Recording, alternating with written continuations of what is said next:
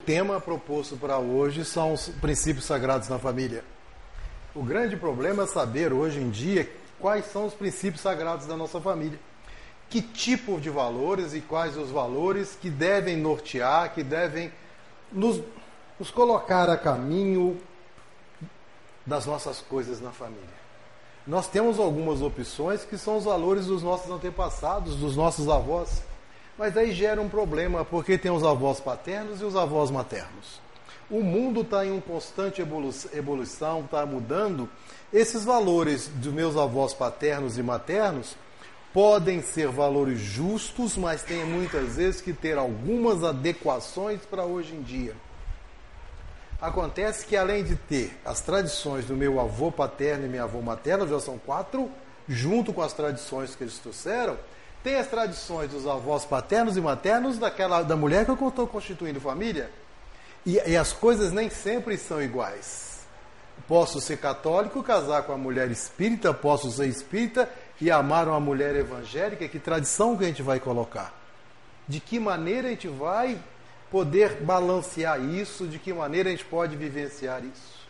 E tem um outro tipo de tradição que é a tradição do meu eu eu espírito, não eu carne, eu, criado por Deus, simples e ignorante, que em torno de entre 160 a 200 encarnações nós já tivemos, eu trago esculpido no meu espírito, na minha mente, no meu pensamento, no meu perispírito, tudo aquilo que aprendi desde que eu saí do reino mineral, mineral, vegetal, animal e finalmente saí desse princípio inteligente, dessa mônada e virei espírito.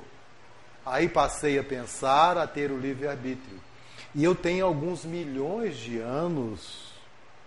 Tudo isso está preso, está escrito dentro da minha mente, do meu perispírito, e eu trago tudo isso para a atual reencarnação. Ah, Eduardo, mas você não lembra? Graças a Deus. Mas acontece que tem certos tipos de insights, tudo aquilo que eu aprendi, que eu aprendi, minhas provas, minhas expiações, estão contidas nisso que eu aprendi, nas minhas boas ações e nas minhas ações não tão boas que eu fiz em vidas passadas. Aliás, se eu tivesse uma quantidade de ações muito melhores, eu não estaria no mundo de provas e expiações, né? Estaria no, e nós continuamos nisso que a gente continua repetindo uma série de erros. Então a gente está trazendo uma série de valores que já estão esculpidos na nossa família, no nosso eu. Os valores para a nossa família estão esculpidos, nós estamos tirando do meio social. E esse meio social hoje está muito difícil, gente. A gente liga a televisão, tem novela que está exacerbando roubo, sexo, destruindo a família. 24 horas por ar hoje é política, política, política. Não estou falando que eu estou torcendo, que eu gosto de um de outro, estou relatando um fato. A gente olha no jornal tantos estupros, tantos roubos, político que roubou e não sei o que, e sobe, o, sobe passagem do ônibus, sobe o táxi, sobe gasolina. A gente ia com 100 reais no supermercado, comprava X, hoje a gente vai e compra X menos Y. E esses valores, aqui tem isso a ver com os valores. Nós temos que tomar cuidado para que esses valores não nos tornem pessoas revoltadas. E eu estava eu, eu nós estávamos conversando ali, na, como nada é por acaso, nós vivemos como numa espécie de triângulo. E se nós não pararmos para nos analisar, onde fala de escutar mais o coração. Mas antes de escutar o coração, a gente tem que começar a escutar a razão para nortear os valores da nossa família. E a primeira razão está na letra P: é o pensamento. Quem aqui toma banho todo dia? Alguém toma? Ninguém? Ah, só duas. Mas, tirando a brincadeira, a gente toma banho todo dia, ainda mais calor, às vezes, quando a gente exagera, toma dois, né? Mas quem faz, faz a higiene do corpo? Mas quem faz a higiene do pensamento todo dia? Quem aqui é, qual de nós é capaz de, de dizer e se sentir verdadeiramente totalmente honesto? que nunca furamos uma fila, nunca vazamos um sinal vermelho, paramos antes da faixa para o pedestre atravessar quando estamos dirigindo, assim por diante, de pequenas coisas. Quantas vezes nós higienizamos esse pensamento? E é através do pensamento que causamos o S, os nossos sentimentos ou sensações. Os nossos pensamentos dão sentimentos ou dão sensações? O mundo, se a gente se deixar envolver por notícias de jornais diárias, os valores que vamos trazer para a vida são de sensações e sentimentos negativos. Estou com raiva do político, estou com raiva do ladrão, estou com raiva do trânsito. Me deixo contaminar por cenas de novela que são contrárias à minha família, são contrárias a que Jesus coloca, são contrárias aos valores que nós temos e, se, e nós estamos devidamente imunizados para ver isso tudo e não nos contaminarmos, não nos contaminarmos. Se eu tenho um e isso começa pela higiene do pensamento, onde eu então terei sentimentos. Que tipo de sentimentos eu posso ter através dos pensamentos? Se eu estou aqui penso na neta mais linda que eu tenho, que é a Lia. A Lia é minha neta mais bonita. Deve ser porque eu só tenho ela agora. Na hora que eu penso na Lia, o sentimento que eu der, que eu vou pegar aquele bebezinho de beijar, de abraçar, de dar amor. E esse, esse sentimento de amor, de carinho, de aconchego, me leva a uma ação. Que ação? De pensar, de fazer uma prece para a Lia, de ir pegá-la no colo, me dá sentimentos positivos e isso volta, torna a gerar no meu pensamento. Se eu consigo, se eu consigo, nós conseguíssemos, como moralidade, não moralidade piegas, manter esse triângulo funcionando com pensamentos positivos, gerando sentimentos positivos como e a nossa ação, nós viveríamos, já seríamos hoje em dia espíritos perfeitos. Mas acontece que muitos dos valores que trazemos dentro de nós e escondemos dentro da família ou não, que os nossos pensamentos nem sempre estão purificados e higienizados e troca os sentimentos por sensações. E depois que eu vi aquela novela, mulheres não podem ouvir isso, só nós homens. E vi aquela atriz bonita de, sem roupa. Que sensações eu vou ter se eu não tiver o meu pensamento devidamente educado? Com o que, que eu vou dormir? Se a última coisa que eu vejo na televisão é um filme de guerra, de atrocidades, que, que, que sensações ou sentimentos eu estou levando? A higiene do pensamento deve fazer parte constante da nossa vida para que o que trazemos para dentro da nossa família e o valor começam dentro do nosso pensamento, que está gerado, alimentado por tradições do nosso eu, por tradições dos meus antepassados, por tradições de antepassados da minha esposa e tenho e também é afetado e afetamos pelo meio social em que vivemos. Que valores eu trago? Então é necessário nesse exato momento que a gente tenha duas atitudes para trazer os valores para a nossa família que sejam os mais puros possíveis. O primeiro é escutar mais o coração, e isso passa pelo pensamento. E o segundo é perceber.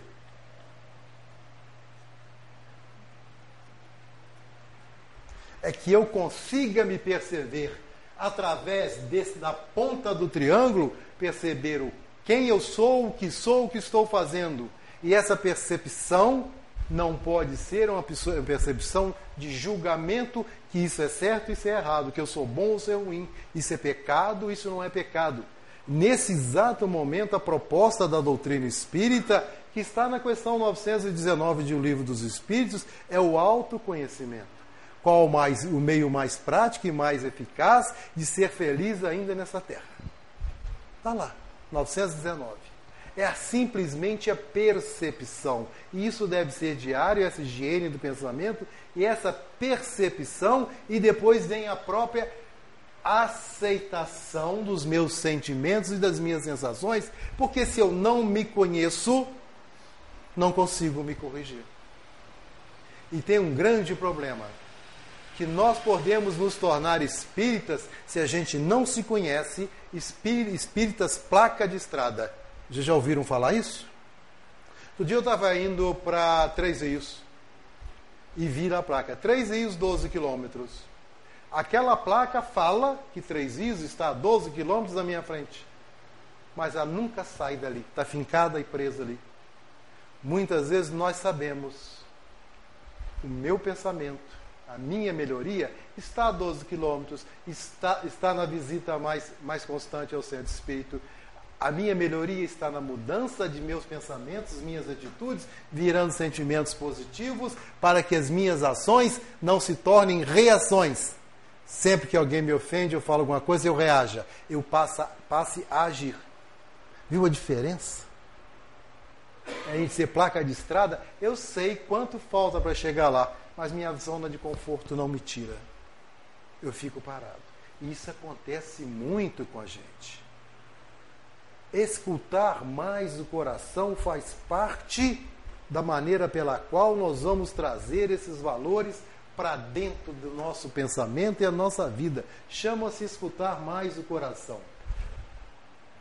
Escutar mais o coração é deixar que a sua intuição brote a intuição que brota dentro da gente é exatamente essa que trazemos, gente, desde o momento de nossa criação como espíritos simples e ignorantes. E fomos criados pelo amor e para o amor. Concordam com isso?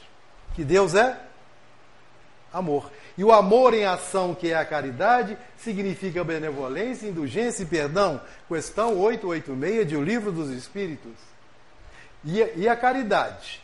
mais meritória e mais difícil aos olhos de Deus está naquela de perdoar as pessoas que Ele colocou no nosso caminho para testar a nossa paciência. Essa caridade total significa em escutar a voz do nosso coração.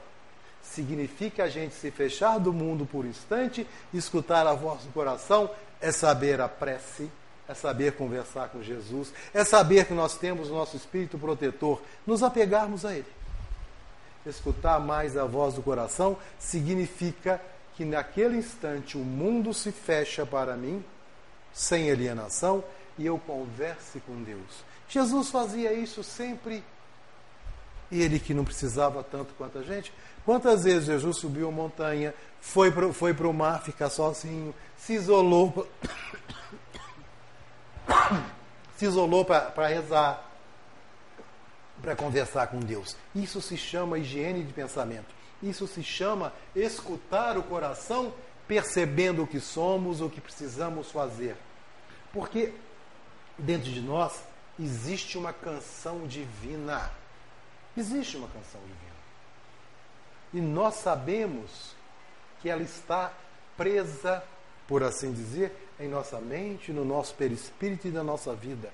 E não paramos para usar. Nós temos soluções perfeitas para o nosso progresso, mas não usamos em nós. Renato, olha, você é uma pessoa espetacular, mas tem agora uma palavrinha terrível. Mas, se você melhorar o seu humor, o seu gênio, estudar mais um pouquinho, quanto você vai melhorar?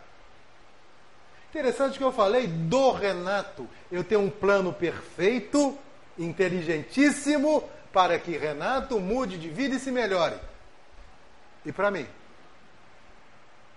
E para mim? Eu sei o plano para melhorar a sua vida. Melhora o seu humor, querida. Trate seu marido, pelo amor de Deus, estou brincando, trate seu marido com mais carinho. Luiz Eduardo, trate a Luísa com mais carinho que ela merece. Mas eu falo o plano para você. Nunca para mim nesse momento é que eu me torno a placa de estrada, porque eu sei onde fica, quanto fica, mas estou no meu conforto e não saio. É esse tipo de valor sagrado que eu estou trazendo para a família, gente. Eu estou ouvindo aqui, mas você me deu isso, né?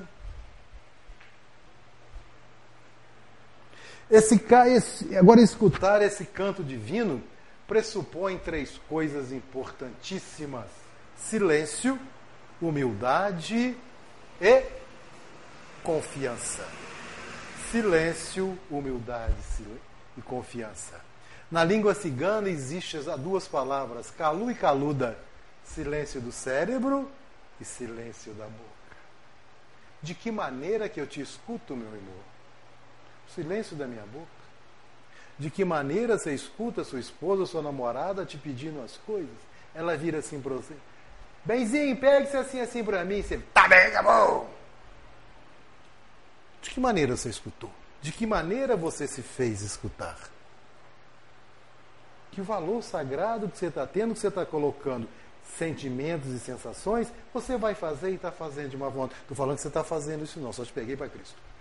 Estou falando para as orelhas mais perto da boca.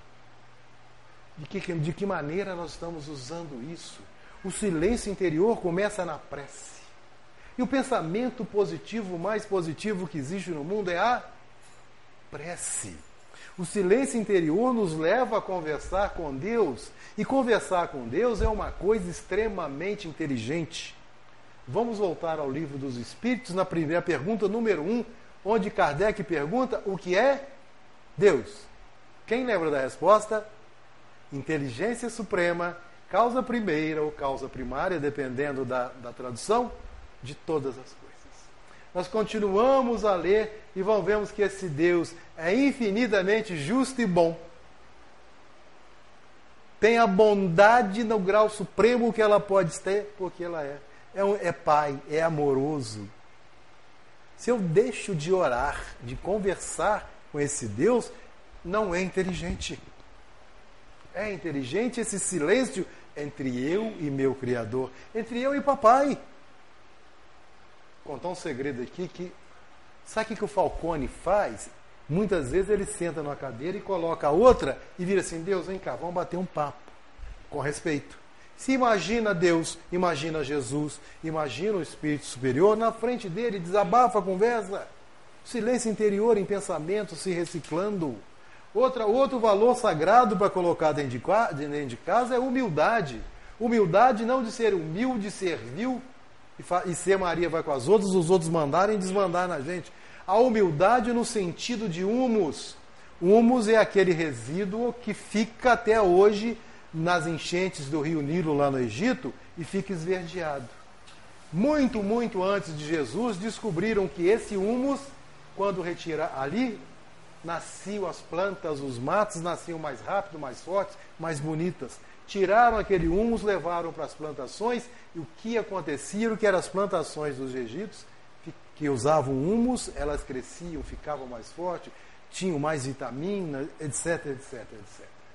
Humus então quer dizer isso. Eu ser humus, ser humilde, é eu me misturar à multidão da minha família, de duas, três, quatro pessoas e ser, e ser a terra fértil, regada de humus de humildade, que os faça crescer.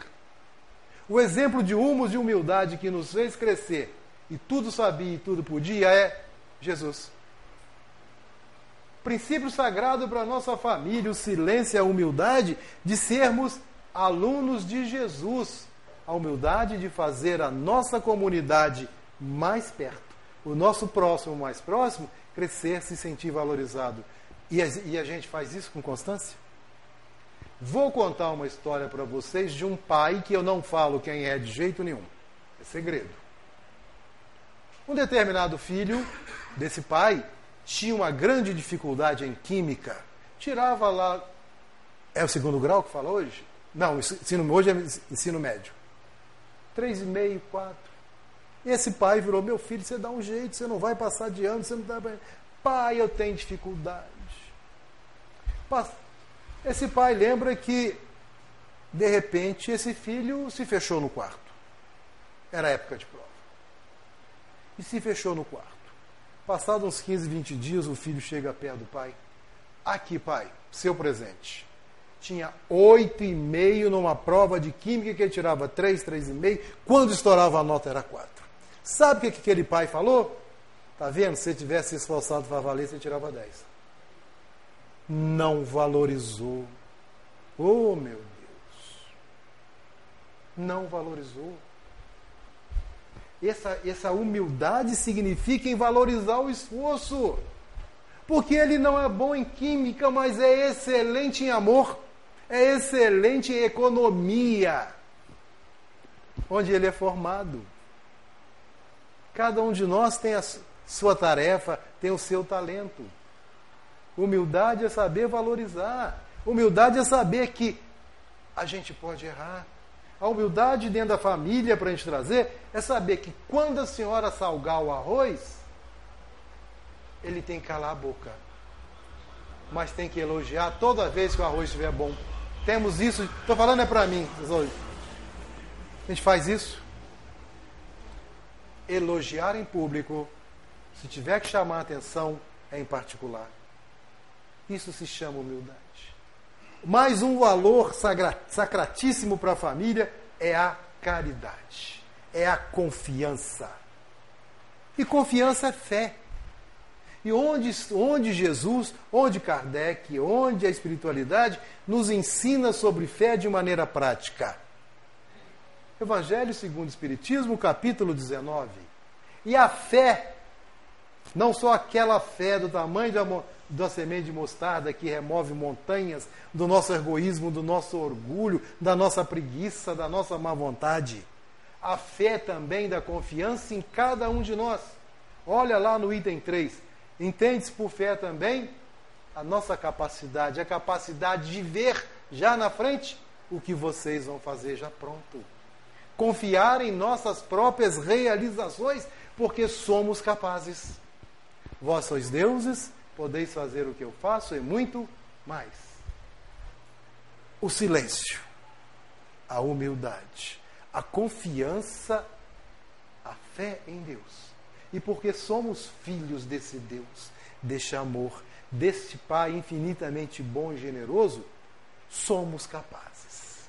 E Ele confia tanto na nossa capacidade que nos dá a reencarnação para irmos colocando essa capacidade de melhoria, de vencer obstáculos, provas e expiações através da reencarnação.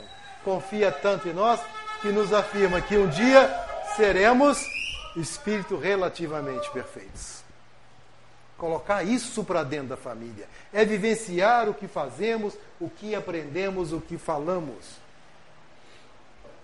Mas dentro de casa, o maior valor.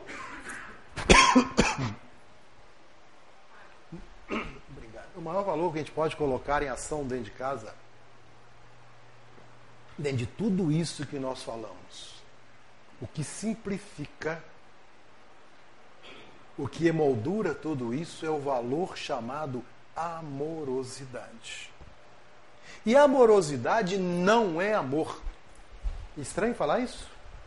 A amorosidade não é amor. Um pensador, Eugênio Murak, fala que a amorosidade é a nossa capacidade de demonstrar esse amor. Eu posso ficar para você, querido, eu te amo. Me ama, me ama. Quanto mais eu peço amor, nada acontece. Mas a amorosidade é eu mostrar através de atitudes, através do olhar, através da palavra, a minha capacidade de amar, que muitas vezes nós nos fechamos, porque estamos trazendo o dia, as coisas do dia, as influências da sociedade nos prejudicarem. Amorosidade é, nesse caso de tudo que nós falamos, fechando tudo isso, é a nossa capacidade de sentir e de expressar a nosso amor.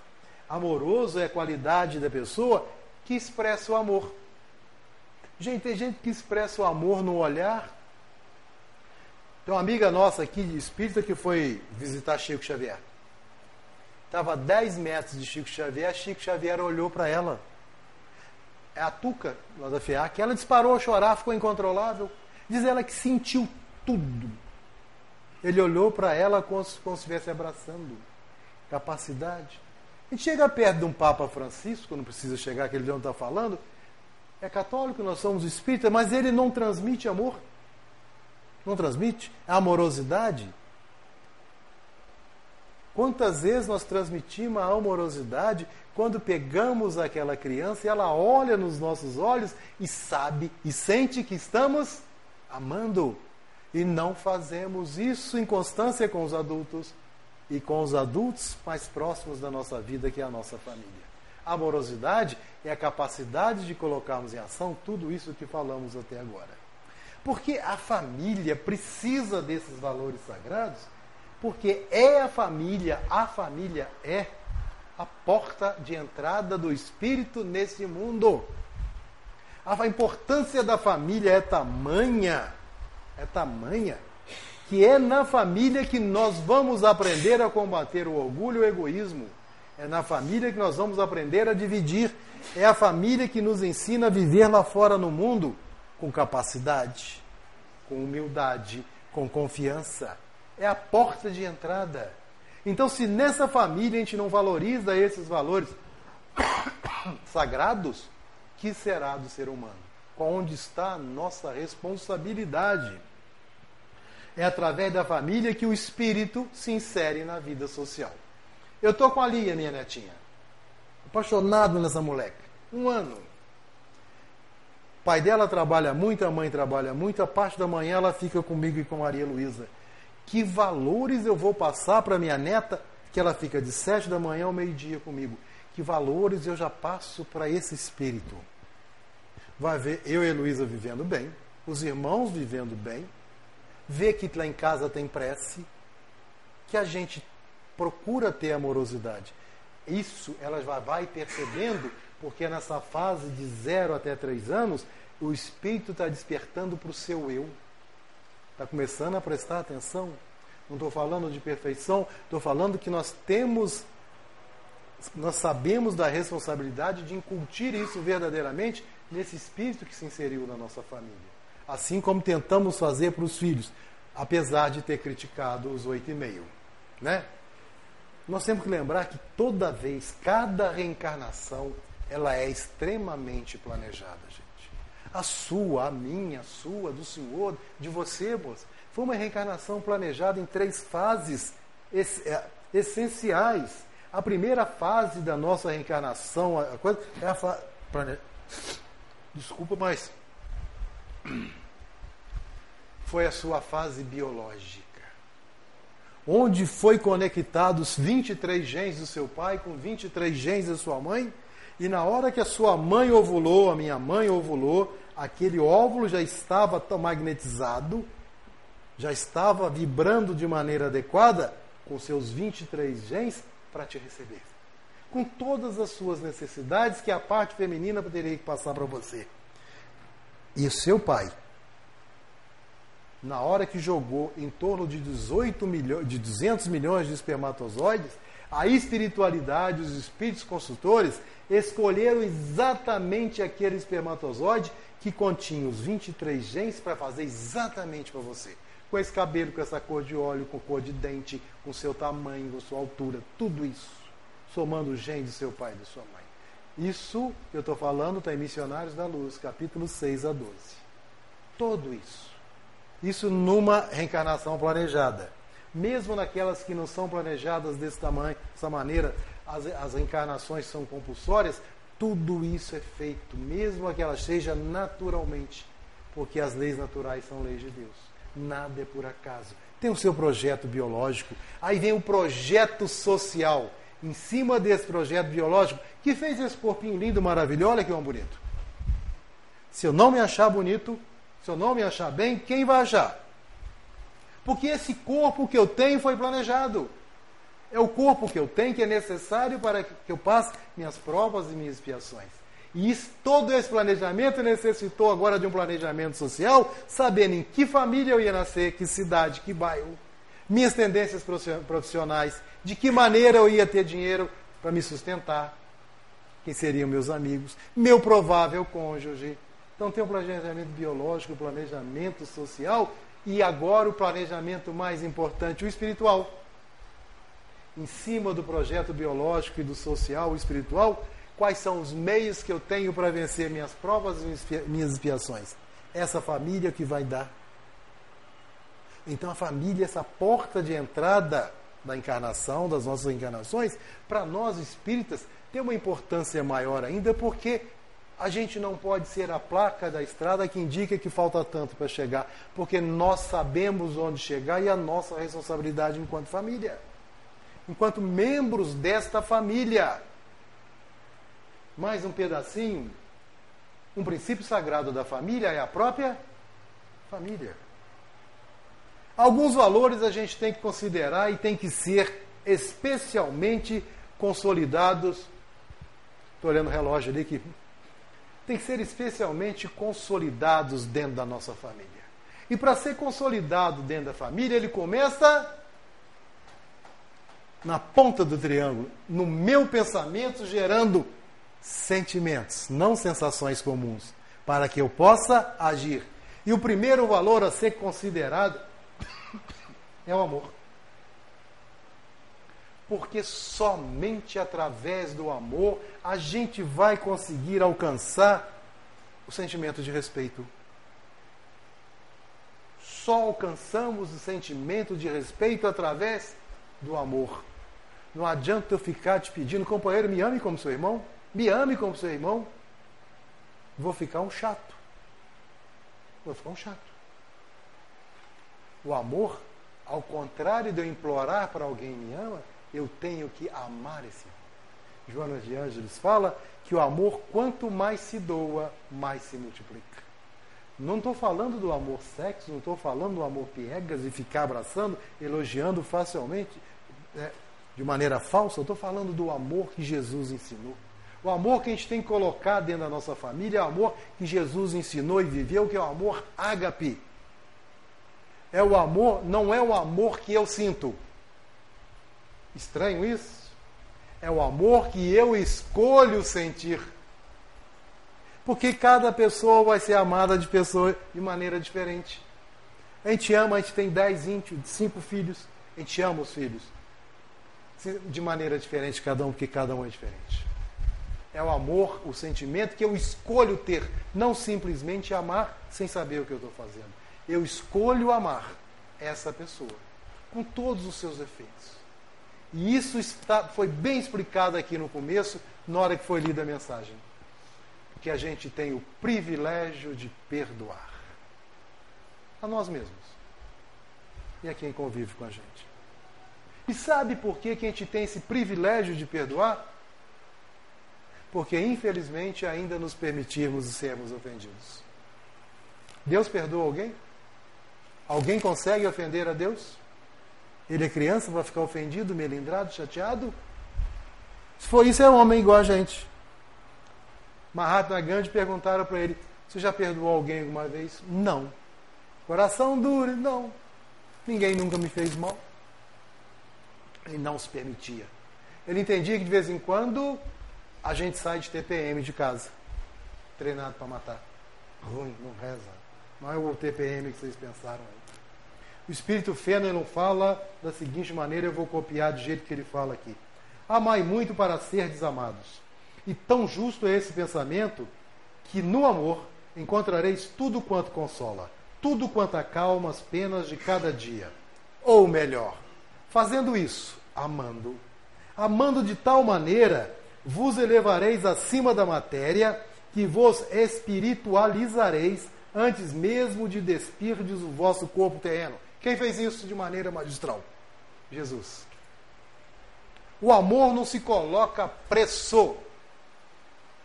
Lembra da conversa daquele repórter que foi entrevistar a Madre Teresa lá, que ela estava dando banho num leproso? Ele olhou para ela e falou assim: É, Madre Teresa, esse seu serviço eu não faria nem por um milhão de dólares. Ela virou assim: Nem eu, meu filho, eu faço por amor. Que amor não tem preço.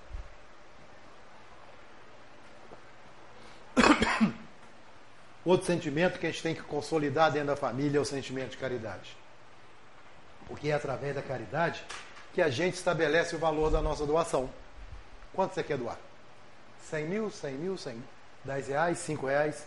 Quanto vocês querem doar? É essa a doação? É essa a doação. É através da, da caridade planificada no amor.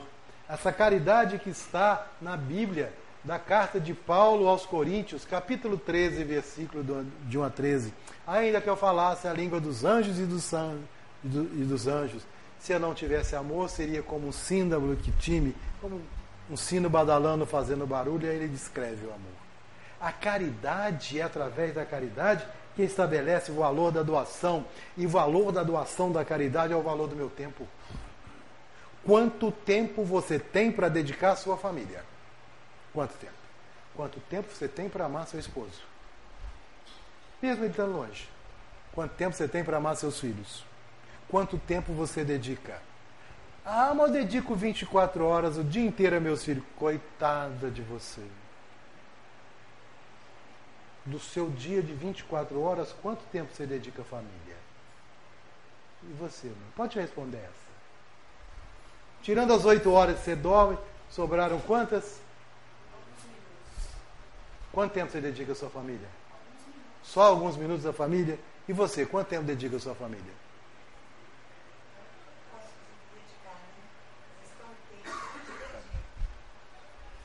E na realidade, a caridade começa dentro de nós. Nós estamos dentro dessa família. Mas eu tenho que me dedicar um tempo extra, um tempo, um, um tempo conciso, um, um tempo que eu preciso para fazer a higiene dos meus pensamentos, a higiene do meu corpo, a higiene dos meus sentimentos de minhas sensações, eu preciso parar e conversar com Deus. Eu preciso ter iluminação. Essa lâmpada, antes de iluminar o ambiente, ele iluminou a si mesma. Esse tempo que eu dedico à minha família, eu tenho que estar fortalecido para doar esse amor, doar respeito. Agora, o grande problema é que quando eu chego em casa, muito mais os homens do que as mães, os homens, e chega a ver um filho, pai, pera um minutinho que tem um jogo do Flamengo. Pera um minutinho que está passando o Jornal Nacional. E hoje está passando, eita, muito bom, só acabar. Lá em casa está assim com o Tiago, meu filho mais velho, o que tem paralisia. Pera aí, pai, estou vendo, eita, muito bom. Aí eu me lembro de uma história, não sei o autor, mas parece que caiu no, no gosto popular, que o menino chegou, paizinho, quanto você ganha por mês? Tanto. E por dia? Tanto. Quantas horas o senhor trabalha por dia? Oito horas. E isso dá quanto uma hora? Ah, meu filho deve dar uns dez reais. Para quê, meu filho? Ah, não, pai, nada não. Saiu, vozinho, você pode me dar dez reais? Para quê, meu filho? É porque eu preciso comprar um tempo. O avô ficou assim, comprar um tempo, toma os 10 reais. Menino voltou no pai. Aqui, pai, aqui tem 10 reais. Dá uma hora do seu tempo para mim brincar, que eu sei que eu estou com saudade. Essa história não pode meter. Que tempo que eu estou dando para minha família? Que tempo? Para a criança, que tempo eu dou para minha esposa? Para minha empregada, para minha nora, para meus netos? Que tempo eu dou para mim? Qual é o valor da minha doação? E esse tempo bem dividido, que tempo eu dou para Jesus, para a doutrina espírita, para o centro que eu frequento? Que eu chegue enquanto limpo, bonito, tudo aceso, com as contas pagas, água, luz, telefone, imposto. E eu ajudo de que jeito? Se eu não posso ajudar financeiramente, e o meu tempo, às vezes, de varrer, de limpar, limpar uma cadeira? Onde está meu tempo de caridade? Onde eu me abasteço espiritualmente também. Isso tudo a gente tem. Ninguém me pediu para falar isso, não, é a sensação minha. Porque isso aqui tem custo de CEMIG, tem custo de CESAMA, tem imposto territorial, IPTU, é IPTU. Tem uma série de despesas para manter. E nós fazemos o quê? E dentro da família? Voltamos para o valor sagrado da família. Eu sou aquele filho que estou com 40, 45 anos agarrado na barra da saia da mamãe e do papai. Ajuda em que dentro de casa? Deixo o que eu almoço, o prato que eu almoço em cima da pia, em cima da mesa, não lavo um prato, um garfo, não levanta a tampa. Le... Coisas tirando o tempo de quem pode me dar tempo. Onde está a minha caridade de ser mais irmão, mais prestativo? Estou falando isso para os orelhão aqui também, tá, gente? Fraternidade vem de frater, vem de irmão, porque é através da fraternidade que a gente consegue extrair a maior proximidade ou a maior aproximação com os outros. Porque somos irmãos. Papai é meu irmão. Papai está pai nessa encarnação. Em outras o que foi. Mas é meu irmão não nesse sentido. Frater de fraternidade, de irmão, que foi criado por Deus igualzinho eu, igualzinho a Jesus simples e ignorante, somos irmãos numa caminhada. É através da fraternidade que a gente consegue extrair o maior contato com o mundo da outra, do outra pessoa, sem interferir, sem ser chato, mas no sentido de auxiliá-lo na compreensão da vida. Fraternidade expressa dignidade em todos os homens, considerados iguais e irmãos. E essa fraternidade começa dentro de casa, assegurando plenos direitos sociais, políticos, direitos de pensar diferente da, diferente da gente, sociais, financeiros.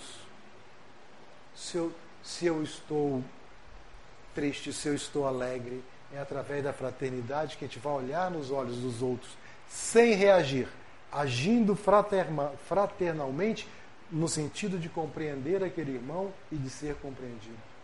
Não que a pessoa esteja passando por um momento difícil também, porque é assim, porque é. Às vezes não é assim. E quando está com a gente, a gente quer um ombrinho amigo, não quer? Da fé. É através da fé que a gente pode extrair a crença no ser humano como capaz de superar os seus limites. Não é igual aquele pai que o filho tirou oito e meio, ele não acreditou, queria mais. Não aceitou quanto limite ele superou para chegar nos oito e meio. Para quem chegar agora, é um, é um pai que reclama que o filho só tirava nota 3,5, 4 em química. Um dia estudou igual um louco, tirou 8,5. O pai falou: só ter estudado melhor, tinha tirado 10. Não valorizou. É através da fé que a gente valoriza as outras pessoas. E quantas vezes desvalorizamos os nossos entes queridos ao falar: esse emprego você não consegue, você não tem estudo, você não é capaz. Matemática você não aprende, não. Você é burrinho para matemática. Parte para outra. Você nunca vai ser ninguém na vida. Não trabalha, é vagabundo. Poxa, que mensagem, que pensamento, que percepção eu estou jogando nos outros, como ele está se sentindo agora? Como essa pessoa está se sentindo? Porque eu não tenho fé no meu ente querido, às vezes eu tenho mais fé nos outros. Porque eu não tenho fé em mim mesmo. Não coloco agora a minha fé em ação em relação a mim. Porque às vezes a gente gosta mais dos outros do que da gente.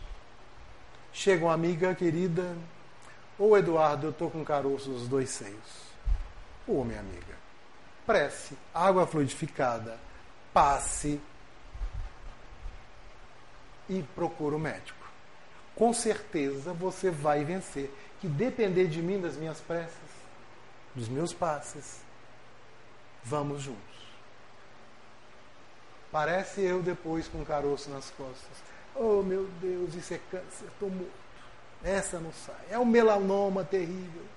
Para ela falei, prece, passe, água fluidificada, vai ao médico, estamos juntos. E para mim mesmo? Quanto eu me amo, quanto eu confio em mim mesmo, onde está a fé? Em mim mesmo e em Deus. Olha a placa de estrada que não sai, sabe mostrar para que lado vai o caminho e quanto falta. Nós sabemos o caminho e não colocamos em prática para nós mesmos. Que valor que a gente vai demonstrar para a família? Agora, um outro valor importantíssimo do exemplo. De, antes de apagar aqui, tinha uma frase atribuída a Francisco de Assis, que é, é preciso evangelizar. Às vezes, até usando palavras. Porque o verdadeiro evangelho a gente usa com exemplo. Não era isso que estava aqui? atribuída a São Francisco de Assis. Valor imprescindível para a nossa casa também, que a gente tem que consolidar, é a ciência da paz, é a paciência, é a paz. É da paz que a gente extrai a nossa capacidade de ouvir ao outro, de ouvir o outro, sem te interromper. Deus nos deu duas orelhas, não se fala mais ouvido e uma boca para escutar mais e falar mais. Estava brincando com o Falcone outro dia lá na FEAC que vai ter um curso de oratória, agora em maio. Falei, Falcone, nós temos a quantidade de cursos de oratória. Tem mesmo, né, Eduardo? Tem que tem, aprender a falar, porque temos que mostrar a doutrina espírita, é a nossa missão na vida. Eu falei, mas a gente precisa de um curso de escutatória também. A gente tem que aprender a escutar. Eu, principalmente. Escutar. quando a gente está precisando, a gente mais quer que alguém nos escute. E eu aprendi isso de uma maneira. Eu aprendi isso de uma maneira que me deixou muito marcado. Há uns tempos atrás me preocupou. Tudo que eu vou falar aqui, os nomes dos locais são fictícios, que eu vou contar o milagre, mas não vou contar o santo, nem as pessoas que estavam ali. Me procurou uma moça chamada Fernanda. Queria conversar comigo, não sei por que me escolheu. E fomos para a sala de atendimento lá na FEAC. Ela me contou que tempos atrás foi a Rio Pomba visitar o pai que estava viúvo e velhinho. Na hora que ela chegou lá no sítiozinho do pai, pobre, sítiozinho comum, o pai ficou tão alegre de, de ver a Fernanda chegar que trepou num banquinho para pegar o pozinho de café, para fazer um café para ela e ia fazer uma broa de fubá. Diz que o pai dela faz uma broa de fubá espetacular. Ao trepar no banquinho, ele escorregou e caiu. O pai dela, idoso, quebrou o fêmur. E ela, no desespero, pega o celular e procura a linha daqui, até que foi mais no alto do morro, liga para o irmão. O irmão, peraí que eu já estou indo por aí. Vem desesperado correndo na moto Chegando na entrada do sítio, leva um tombo terrível, se machuca gravemente. E a Fernanda, desesperada, mas ainda sem saber o que fazer, conseguiu, depois de muito custo, uma ambulância e trouxeram, trouxe o pai e o irmão aqui para o HPS. Nesse mesmo, nesse mesmo dia à noite, ela tinha uma consulta no Instituto Oncológico, que ela já tinha cinco anos, que estava fazendo o tratamento do câncer nas mamãs e ia ver, ela foi lá para ter o diagnóstico que o câncer estava curado. Quis o destino que meu filho atendeu Fernanda. Ao examinar os, os ao olhar os exames, Fernanda voltou e voltou com força. A única solução é a mastectomia radical para perder os dois seios. Eu não sei o que, eu não, não consigo me colocar no lugar de Fernanda, mas a mulher tirar os dois seis deve ser uma coisa terrível. Ainda mais para o câncer. E ela teve que tirar. E ela me contou isso e outras coisas mais, e ela estava me contando, e eu estou assim de olho fechado, outra hora olhando para ela. Jesus amado, mestre querido, o que, que eu falo para ela? Eu não sei o que falar. Me inspira, me intua, por favor. Abençoa a Fernanda, mas me ensina o que, eu vou falar para ela. Não sabia o que falava para Fernanda. Depois de uma meia hora de conversa, ela levanta. Ah, Eduardo, que bom, seus conselhos foram ótimos. Eu não abri a boca. Ela precisava botar para fora. E eu aprendi isso de uma maneira. Eu não abri a boca. Você sabe a solução do seu problema. Ele precisa escutar. Ela precisava de momentos de paz que ela achou naquela salinha da FEAC. Poderia ter achado aqui, qualquer outro centro, na igreja católica, na igreja evangélica, mas ela precisava conversar com ela mesma. E eu não fiz nada. Não abri a boca porque eu não sei e não saberia o que falar. É da paz que a gente extrai a capacidade de ouvir os outros. E sabe onde essa paz eu. Desculpa, eu consegui essa paz com muito medo? Na oração constante. Na oração. Eu não sabia o que falar. Emitir bons pensamentos constantemente faz parte de um princípio sagrado de família, que está aqui no ápice do triângulo.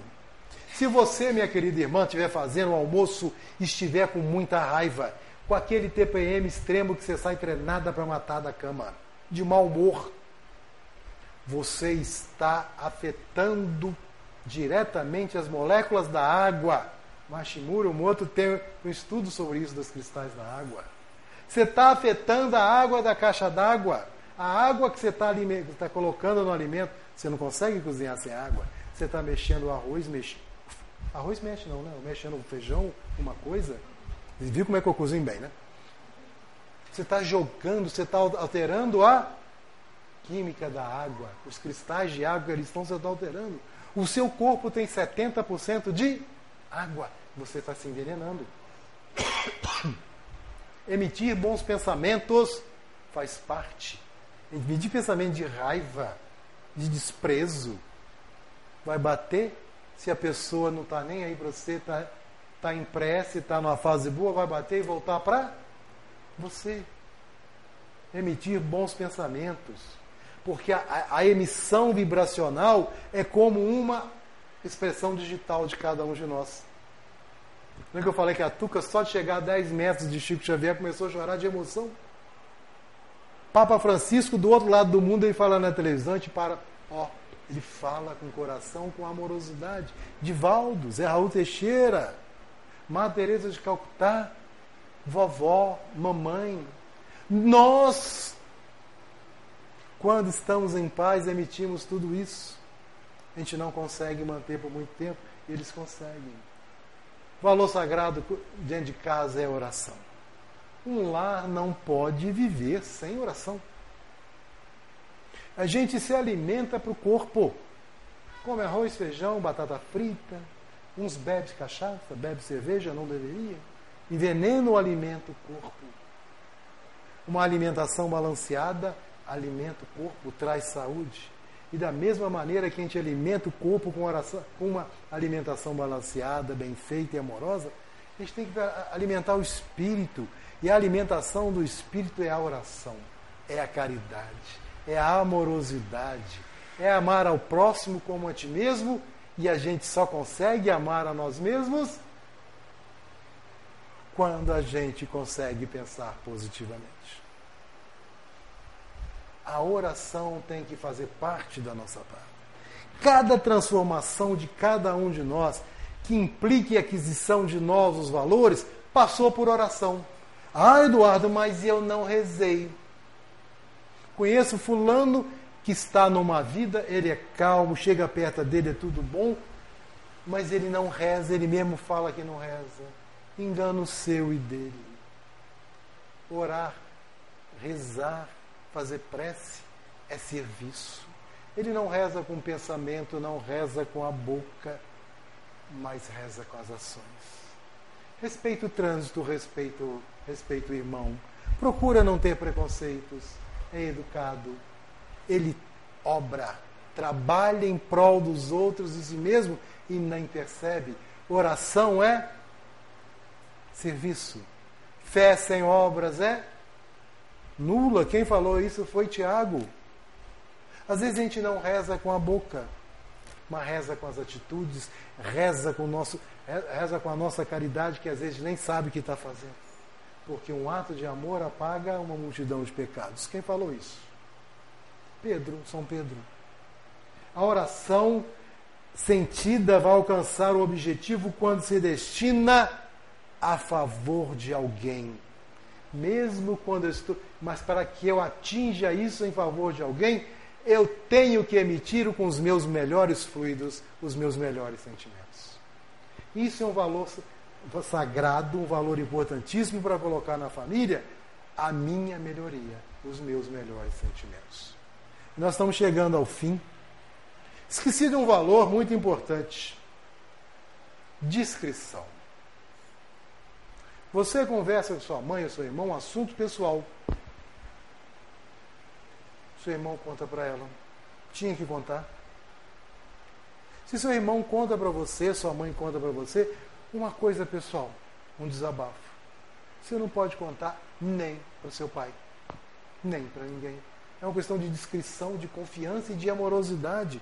Não espalhar as nossas mazelas, não espalhar a nossa confiança, não espalhar, colocar ao vento a confiança que as pessoas têm em nós. Não pode. Não pode de jeito nenhum.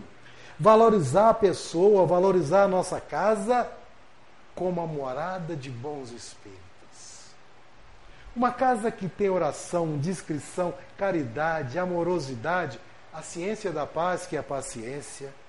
É uma casa que a gente atrai a morada de bons espíritos. Diga com quem pensas, eu vou dizer que espíritos estão nos acompanhando. Questão 459 de O Livro dos Espíritos. Os espíritos podem controlar a gente? Muito mais do que imagina, já miúde, eles te controlam. Quais? Quem que você quer que te controle e te ajude?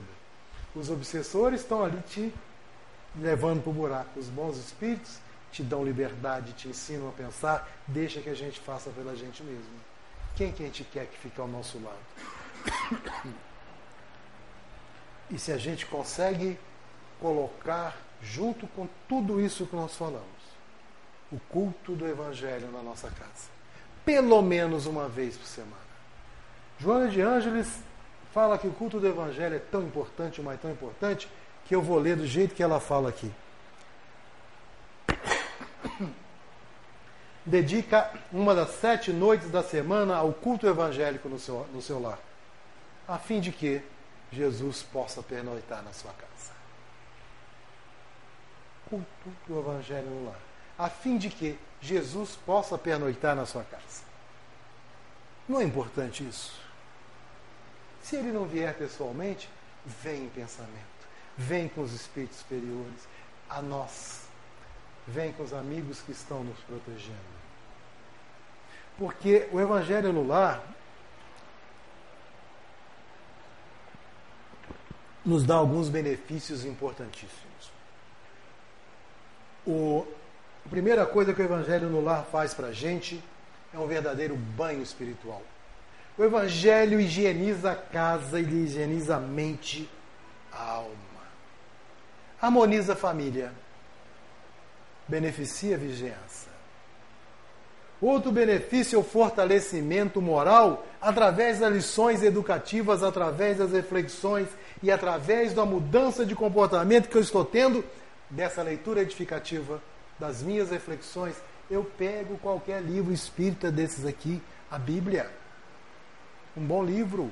O Evangelho segundo o Espiritismo. Lá em casa agora nós estamos fazendo o Evangelho em cima do vinha de luz. A gente para, discute, 15 minutinhos. Discute é conversar, tá, gente? Coloca-se a água fluidificada. Aprendemos a colocar um copinho para cada um. Espiritualidade coloca os elementos necessários para cada um de nós. Melhorou nossa saúde. Pois nós começamos a ter lições educativas, reflexões, mudanças de comportamento através dessas reflexões. O Evangelho no lar, um outro benefício é o amparo espiritual, porque a gente começa a ter a ajuda de bons espíritos. Afasta os maus, encarnados e desencarnados. Afasta. O Evangelho no lar proporciona o convívio fraterno, porque proporciona harmonia, estreitamento de amizade. Aprendemos a ouvir que enquanto você está dando a sua opinião naquilo que nós estudamos, eu estou prestando atenção, é treinamento. E isso que a gente quer terminar o nosso estudo de hoje, amorosidade, que significa eu saber expressar o meu amor, a minha fé, a caridade, a paz, os meus sentimentos.